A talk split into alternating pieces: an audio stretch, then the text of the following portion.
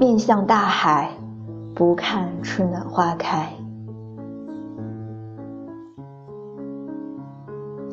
面向大海，不看春暖花开。你在海边吟了一句。当时我还问你，什么时候变得那么有文学色彩了？你却定住了，摸摸我的头说：“想不到我家的文学才女也不知道这是莫言说的嘛。”可不要变成我那种文盲了哦。对于莫言拿了诺贝尔文学奖，我不是不知道。我去图书馆找过他的书看，结果看得一脸糊涂，好难理解啊。个人认为看不懂，所以对他的作品不是太了解。海水袭击着我的脚丫，穿着你给我买的天蓝色的长裙，显得格外搭配。海风吹着我的裙子，而你总是时不时地看着我，不注意的时候偷拍我。我有重要的事要和你说，一定要严肃。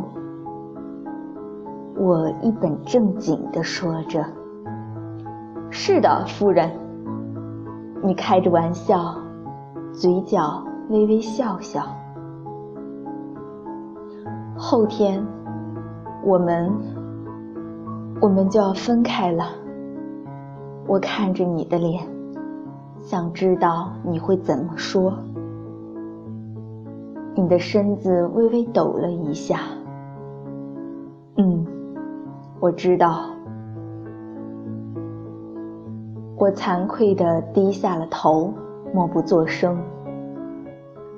你一百八十公分的身高，弯下来腰来看着我，坚定地说：“不论你在哪里，即使我现在离开了你，我们的心始终在一起，不离不弃，直到我死了的时候。”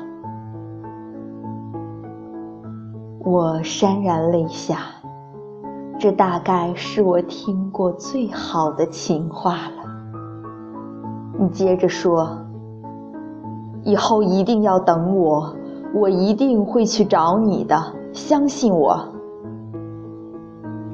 我的泪水停不下来了，又不想让你看到我这个样子，一转身，离开了你的怀抱。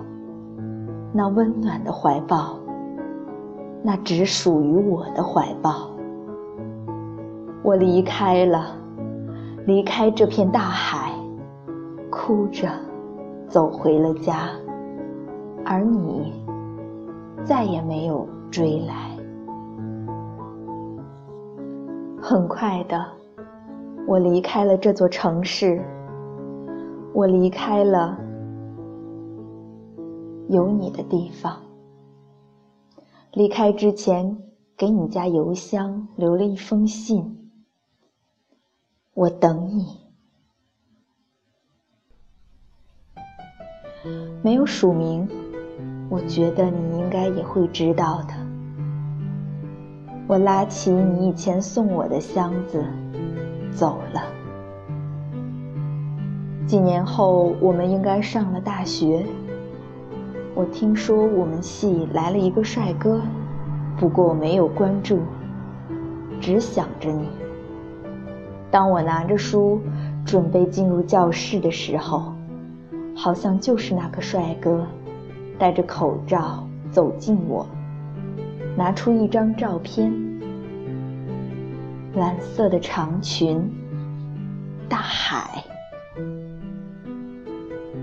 你好，同学。请问你认识这个背影吗？我猛地抬起头，你也正好摘下口罩，居高临下的说了一句：“面向大海，不问春暖花开。”